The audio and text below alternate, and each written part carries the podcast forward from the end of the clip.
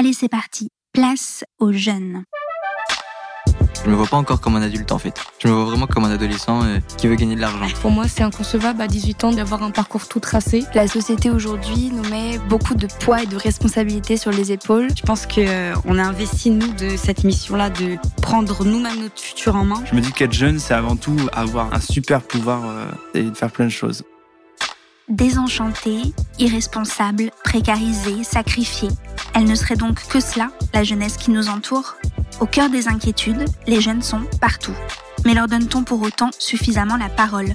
Parvient-on vraiment, au-delà des statistiques et des punchlines, à percevoir leurs récits intimes, leurs interrogations, leurs peurs, leurs convictions? Qui sont vraiment les 15-25 ans de notre pays? En amont des élections présidentielles, j'ai souhaité faire entendre leur voix au pluriel, parce que ces voix comptent et compteront. Faire entendre leurs histoires, simples, inspirantes, désarmantes, souvent à l'encontre des idées reçues. Je suis Salomé Berlioux, fondatrice de l'association Chemin d'avenir, et je vous entraîne vers le cœur et l'esprit de la jeunesse française. Bienvenue dans Place aux jeunes, une conversation directe, personnelle, sans tabou, avec les garçons et les filles qui composent la France d'aujourd'hui. Valentin, 17 ans, habite une ancienne maison de bûcheron à Chéronvilliers, hameau de 520 habitants dans l'Eure, au cœur de cette Normandie qui n'est ni celle de la mer, ni celle des vacances. Quand nous parvenons à nous joindre malgré des problèmes de réseau téléphonique, Valentin et moi bavardons plus d'une heure sans faire le tour des sujets que nous pourrions aujourd'hui aborder ensemble. Bien sûr, nous convenons de parler de sa transidentité et du parcours, personnel et militant, dans lequel il s'est lancé pour qu'Océane, petite fille puis adolescente longtemps qualifiée de garçon manqué, laisse place à Valentin, entièrement tourné vers l'avenir. Mais nous parlerons aussi de départ, d'histoire d'amour et de tatouage. Bonjour Valentin. Bonjour. Merci d'être venu jusqu'ici, jusqu'à moi, pour, euh, pour discuter un peu aujourd'hui. Eh bien, avec grand plaisir. C'est parti. Est-ce que tu peux d'abord me parler de l'enfant que tu étais? Alors, j'étais un enfant très extraverti, un enfant qui adorait jouer, qui n'aimait pas du tout la solitude, et j'étais un enfant surtout entouré d'amour. Ça, c'est plutôt pas mal. C'était super. Comment est-ce qu'aujourd'hui tu vois ton avenir? Je le vois euh, du haut de mes 17 ans très flou parce que pour moi, c'est inconcevable à 18 ans d'avoir un parcours tout tracé en sachant que déjà, je ne suis même pas sûre d'avoir le bac et je l'espère à l'avoir. Si. Évidemment, tu vas l'avoir. Mais si tu dois te projeter dans 10 ans, par exemple, et que tu imagines ton avenir dans 10 ans, qu'est-ce que ça donne? Eh bien, dans 10 ans, je me vois tatoueur, tatoueur itinérant euh, dans des pays, surtout dans plusieurs pays, donc qui ne s'arrête pas qu'à une ville. Et je me vois surtout euh, le rêve assez basique d'un van et de quelque chose d'une belle histoire d'amour et, et d'un chat. Une belle histoire d'amour dans un van avec un chat. Ça me semble parfait euh, et digne d'un roman que tu pourras écrire ou que quelqu'un écrira sur toi. Alors pour aller un peu plus loin, on parle de ta vie aujourd'hui maintenant. Donc tu es en terminale. Oui. Au lycée Napoléon à l'Aigle. Donc c'est un lycée euh, en milieu rural où je mets euh, beaucoup de temps à y aller et aussi où les transports scolaires sont obligatoires pour moi. Ma mère doit me déposer à 10 minutes de chez nous en prenant euh, les petites routes de campagne. Et c'est pas gênant pour elle de te déposer le matin avant d'aller travailler? Alors, en sachant qu'elle travaille de nuit, ce n'est pas gênant dans le sens où elle n'a pas travaillé après, mais c'est gênant dans le sens où elle n'a pas eu beaucoup d'heures de sommeil avant. Ah oui, c'est pas vraiment une grasse matinée. Qu'est-ce qu'elle fait, ta maman? Euh, ma maman, elle travaille en logistique euh, de transport routier. Donc euh, son travail se déroule souvent entre 17h30 et ça peut aller jusqu'à 3h du matin. Ok, oui, donc c'est vraiment des nocturnes. Et, et ton père?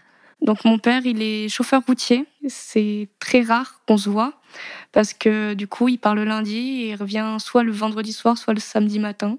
Et hum, qu'est-ce que tu vas faire l'année prochaine? Je vais me prendre une année de césure. Une année de césure, ça veut dire quoi pour toi? Vous avez décidé quoi avec tes parents ou tu as décidé quoi tout seul? Alors j'ai décidé tout seul, euh, du coup, de partir euh, un an. Alors euh, faire mes vœux quand même sur Parcoursup et leur demander s'ils peuvent me prendre l'année d'après.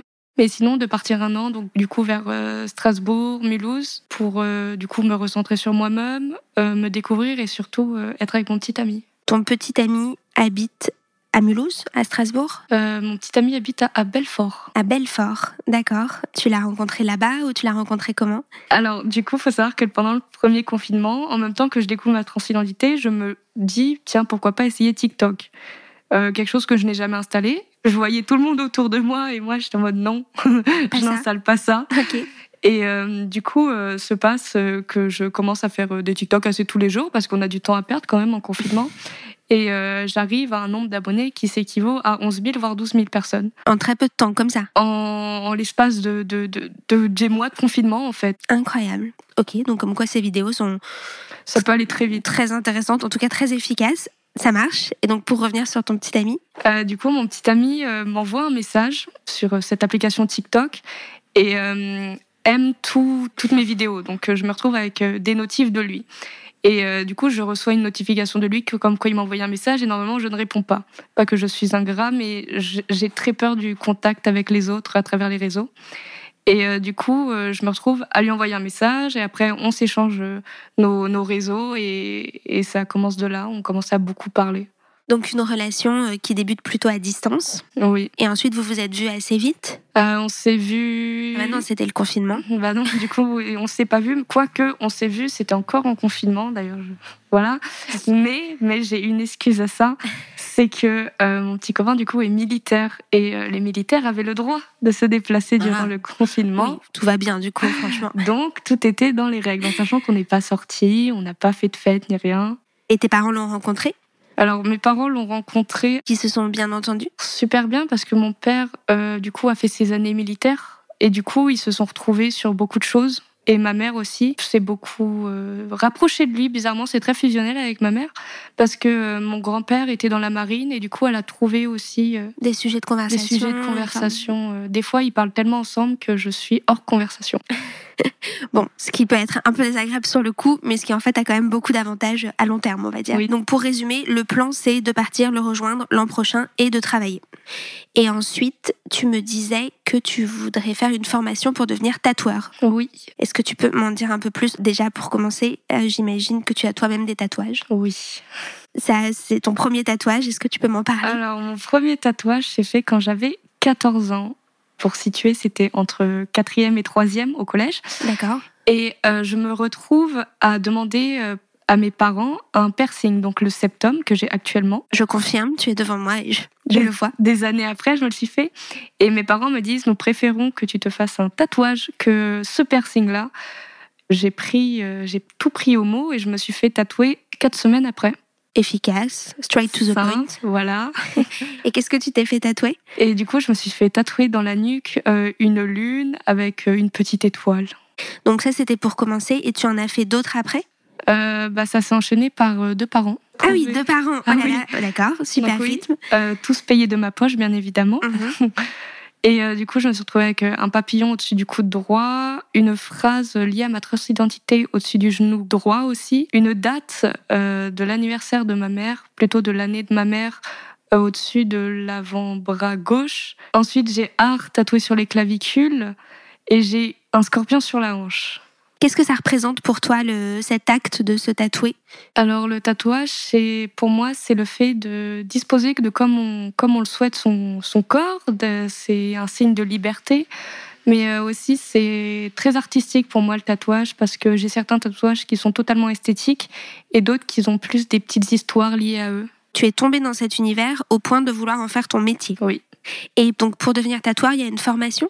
Alors il y a la formation salubrité hygiène qui peut coûter euh, normalement, si je me trompe pas, 600 euros et euh, très rarement prise par Pôle Emploi. C'est le seul euh, diplôme obligatoire qu'on doit avoir. D'accord. mais on peut passer à la suite par une formation euh, tatouage, donc une formation avec un tatoueur non déclaré. Et, euh, et sinon, on peut faire en autodidacte, mais souvent faire un stage chez un tatoueur et apprendre chez un tatoueur nous fait un petit nom pour commencer. Mhm. Toi, tu as l'impression que tu n'auras pas trop de mal à te faire un petit nom sur le sujet? Euh, je j'en ai vraiment aucune idée parce que je n'ai pas encore trouvé mon style de dessin Et du coup, je pense euh, vraiment faire un stage auprès d'un tatoueur, juste pour apprendre euh, les bases, parce que c'est pas juste savoir dessiner, être tatoueur, c'est euh, apprendre qu'il ne faut pas appuyer sur l'aiguille, trouver la type de machine qui nous convient, mais aussi les encres, si on veut faire de la couleur ou non. C'est quelque chose de très complexe, on doit se trouver avant de se lancer. Un tatoueur gagne très bien sa vie suivant sa renommée. Euh, mais souvent euh, assez bien parce que du coup, comme c'est un métier qui n'est pas reconnu par l'État, beaucoup de tatoueurs se font payer au black, donc directement avec l'argent dans les mains. Et j'imagine qu'il faut déduire euh, le coût des encres, des aiguilles. Oui, parce qu'un tatouage, un petit tatouage à simple ligne, normalement coûte entre 50 et 60 euros. Alors pourquoi? Parce qu'il y a la sortie d'aiguille. Du coup, il y a toutes les conditions d'hygiène. Il va y avoir souvent le, le cellophane les, couches de cellophane empilées. Mhm. Puis il y aura le, il y a souvent le studio à payer où il tatoue l'endroit, etc. Donc oui, il y a des dépenses derrière. C'est vraiment un univers assez mystérieux, je trouve. Oui, c'est un univers très créatif qui peut, avec lequel, pardon, on peut vraiment s'exprimer. Et par exemple, le tatouage au-dessus du genou que je parlais tout à l'heure a un lien direct avec ma transidentité. Oui, donc ça veut dire que euh, tu peux vraiment sur ton corps écrire des choses qui sont fondamentales pour toi. Alors, parlons justement de ce parcours que tu es en train de traverser. Est-ce que tu pourrais brièvement le, résumer pour nous? Alors, la transidentité, c'est le fait de ne pas être en accord avec son genre de naissance. Tu dirais que tu l'as toujours su ou toujours... Euh, ou toujours ressenti? Alors moi, je pense que je l'ai su à partir du moment où j'étais informée, mais sinon, je l'ai toujours ressenti. J'ai fait une grande, grande période de déni pendant, du coup, 15 ans. Je ne savais même pas ce que c'était. Puis confinement arrive, réseaux sociaux arrivent, euh, beaucoup plus de temps euh, à perdre arrive et je me retrouve à faire connaissance avec des personnes trans, des, des femmes trans et transgenres plutôt, et des hommes transgenres. Et euh, je me retrouve à me retrouver en eux et à avoir enfin trouvé l'exemple que je cherchais pendant des années. D'accord. Donc au bout de quelques jours ou quelques semaines de confinement, tu te dis ok, c'est sûr, je c'est c'est aussi moi en fait. Bah, au bout de quelques semaines de confinement, euh, je, je, me retrouve à être appelée par mon frère pour faire une soirée. Et je me retrouve euh, avec euh, beaucoup d'alcool dans le sang à lui dire ça. Et mon frère qui me dit qui me dit c'est d'accord c'est ok pour moi. C'est ok. Évidemment, je te soutiens. Et donc ça, tu as l'impression que ça a débloqué quelque chose, d'avoir euh, euh, une forme de, de, compréhension de la part d'un frère qui compte beaucoup pour toi? Et eh ben ça, ça a tout débloqué en fait, parce que quand on a la le soutien de la personne qu'on aime le plus, c'est euh, ça nous rend invincible en fait. Et je savais que si j'avais son soutien à lui, j'avais le soutien de toute la famille. Hmm. Donc c'était vraiment avantageux quand j'y repense. Oui, symboliquement très fort. Et, donc ensuite, tu l'as dit à tes amis, à tes parents Alors ensuite, je l'ai dit à mes amis. Euh, les trois quarts ont totalement accepté, voire l'ont vu venir avant que je dise bonjour, je, m'appelle Valentin. Ça les a pas surpris du tout. Ça les a pas surpris et euh, j'ai perdu des amis.